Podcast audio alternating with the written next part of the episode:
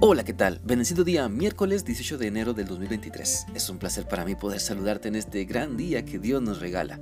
Te animo para que continuemos analizando la palabra de Dios con el propósito de ajustar nuestra vida a los mandamientos que Él nos da. Y entonces, ¿sabes? Entonces madurar y crecer, no solo en conocimiento, sino en el cambio de vida que Dios quiere que tengamos, donde lo malo y lo perverso dejan de ser prácticas cotidianas para ahora la santidad y el amor a Dios son lo más importante. Reflexionando en esto, vamos a la palabra de Dios, a la segunda carta del apóstol Juan, y leeremos el versículo 11, el cual dice así. El que le dé la bienvenida participa de sus malas acciones. Recordemos que el contexto de todo este pasaje es que eh, Dios continúa insistiéndonos en que no le demos la bienvenida a lo falso. Nos insiste en que no caigamos en la trampa de las falsas enseñanzas por muy atractivas y cómodas que parezcan. Porque cuando le abrimos la puerta de nuestra mente a las enseñanzas falsas, corremos el riesgo de creerlas, abrazarlas como la verdad. Por eso este pasaje de, segundo segunda de Juan nos aclara firmemente que no les demos la bienvenida a ninguna enseñanza que vaya en contra de lo que la palabra de Dios nos dice. Y esto implica también no darle la bienvenida a nuestra vida a las personas que enseñan lo falso y que se quieren aprovechar de las buenas intenciones que las personas tienen. Hay un dicho popular que dice, el que con lobo se junta, a aullar aprende. O también este otro, dime con quién andas y te diré quién eres. Si frecuentas a personas que les gusta engañar, que les gusta sacar provecho de los demás siendo deshonestas e hipócritas, si les das la bienvenida a tu vida para convivir con ellas, terminarás practicando sus enseñanzas, terminarás justificándoles o, justificando su forma de ser en vez de confrontarlos con la palabra de Dios para que reciban a Cristo y se dejen transformar por Él. Vamos a la Biblia. Y la Biblia dice en 1 Corintios 15, 33 y 34 lo siguiente. Pero no se dejen engañar, las malas compañías dañan las buenas costumbres. costumbres. Reaccionen, entren en razón y salgan del pecado, pues yo sé que algunos de ustedes no conocen a Dios. Y digo esto para que les dé vergüenza. Mira, si queremos permanecer en la verdad de la palabra de Dios, no demos entrada a nuestra vida a las falsas enseñanzas que tal vez se ven bíblicas, que tal vez se vean buenas y sinceras o piadosas, pero que en realidad no lo son.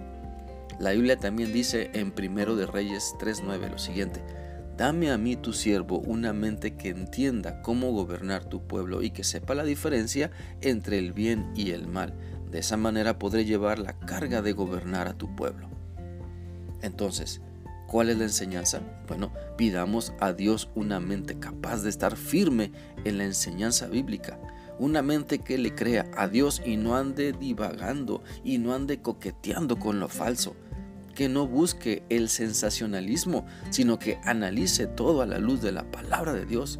Claro, que sienta el ferviente amor de Dios y que lo practique, pero que sea firme en las escrituras, que se deje llevar por la guía del Espíritu Santo y no por la perversidad de, tu alma, que te esfuerces también por, por aclarar tus dudas a la luz de la Biblia, a la luz de la y no a la luz, perdón, y no a la luz de una conciencia corrompida.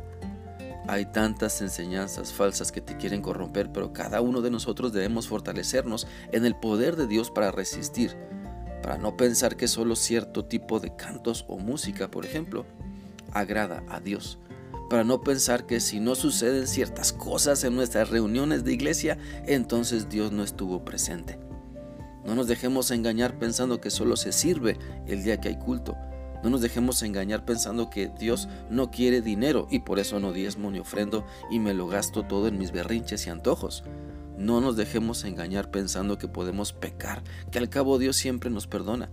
Cuando la realidad es que nuestra conciencia se va cauterizando y nuestro amor enfriando cuando vivimos en pecado e hipocresía. Las falsas enseñanzas ponen tu comodidad primero. Tu comodidad son una prioridad en las falsas enseñanzas. Ponen tu egoísmo como lo más importante, lo que tú quieres como lo más importante. Lo falso nunca parece malo, siempre parece atractivo, pero se requiere valor, mira, se requiere mucho valor y mucha fuerza de voluntad para salir del error y creerle a Dios y buscar hacer las cosas diferentes porque ahora conocemos la verdad y la verdad nos hace libres de seguir creyendo y viviendo en falsedad. Yo espero que esta reflexión sea útil para ti y que le pidas a Dios que te ayude a dejar fuera de tu vida todo lo falso que has creído.